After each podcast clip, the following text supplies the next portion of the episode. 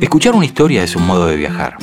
Un cuento nos puede llevar a pasear por paisajes maravillosos, lugares encantados, tierras lejanas sin salir de nuestra casa. Estas narraciones son para todos los niños y niñas que aman las aventuras y la diversión. Puedes escucharlas donde quieras o compartirlas con las personas que más te importan. Bienvenidos a Cuentos Fabulosos para Chicos Curiosos. Soy Luciano Cáceres y hoy les voy a leer La Doctora de Árboles, un cuento de Fernando de Bedia que podés encontrar en su libro Paco del Tomate en el barrio de los inventores. El árbol de la esquina no era un árbol cualquiera, era el árbol de Luciana. Cuando ella nació, su papá lo plantó en la vereda y desde entonces crecieron juntos. Todos los días le hablaba, lo saludaba cuando salía para la escuela y al regresar le contaba cómo le había ido. Lo regaba y espantaba a los perros para que no le hicieran pis. Le hacía caricitas y le daba abrazos. Era su amigo. Pero los vecinos le empezaron a mirar raro. No querían que en el barrio pensaran que su hija se había vuelto medio loquita. Luciana lloró y lloró, pero no hubo caso. No pudo volver a hablar con su amigo. Hasta que un día el árbol de la esquina se enfermó. El tronco parecía seco, igual que las ramas y se había quedado sin una sola hoja. Los vecinos se reunieron para decidir qué hacer. Hay que cortarlo, dijo doña Chusmona. Es grande y, se puede caer, protestó don Panadero. Es un peligro para el barrio, gritaron todos. Luciana se quedó muy preocupada. Sabía que su árbol estaba en peligro y también sabía que lo que necesitaba para curarse era un abrazo y muchos mimos.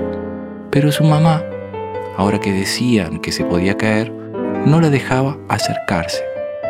La nena fue al barrio de los inventores y tocó el timbre de la casa de Paco del Tomate. Estaba segura de que el famoso inventor de cosas inútiles encontraría una solución para su problema. El timbre era muy especial. Tomaba la huella digital del que lo apretaba. Buscaba en una base de datos y enviaba la foto a la compu de Paco. Impresionante. Pero como el proceso demoraba unos 30 minutos, la gente se cansaba y se iba. O terminaba golpeando la puerta. Paco la recibió, la escuchó con atención y enseguida puso manos a la obra. En un ratito había desarrollado varios inventos para Luciana y su árbol una mano de goma desplegable para poder acariciarlo a distancia, un zapato espantaperros que corría a los pichichos que se acercaban a hacer pis, un tronco blindado anticerrucho y otras cosas inútiles por el estilo. Luciana le dio un beso de gracias a Paco y volvió feliz con los inventos a su casa. Pero cuando llegó, se quedó dura de la sorpresa. Un señor muy grande, con una sierra eléctrica más grande todavía, estaba a punto de cortar su querido árbol. ¡No! gritó Luciana.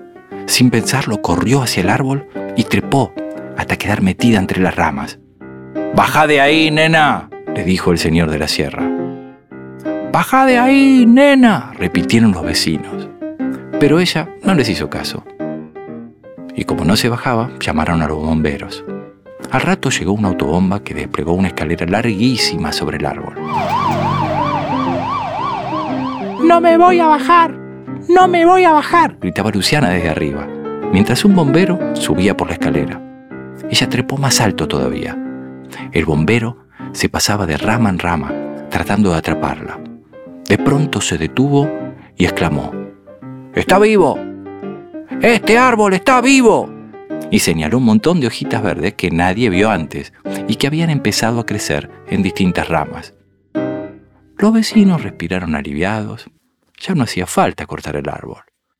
Luciana bajó en brazos del bombero y todos los aplaudieron. Su mamá ya no tenía miedo de lo que dijeron los vecinos. Cuando quiso agradecerle al bombero por haber salvado a su hija, el hombre había desaparecido. Tres cuadras más allá, Paco del Tomate se sacó el disfraz de bombero. Todavía tenía un montón de hojitas verdes en los bolsillos. Ojalá nadie se dé cuenta de que la pegué con cinta adhesiva, pensaba mientras sonreía. Había inventado la forma de darle más tiempo a Luciana para que curara a su arbolito del alma. Aquí termina esta historia que escuchaste. Aquí termina esta historia que ya sos. Seguí este podcast para no perderte nada. Busca más info sobre este y otros cuentos para chicos en penguinlibros.com.ar.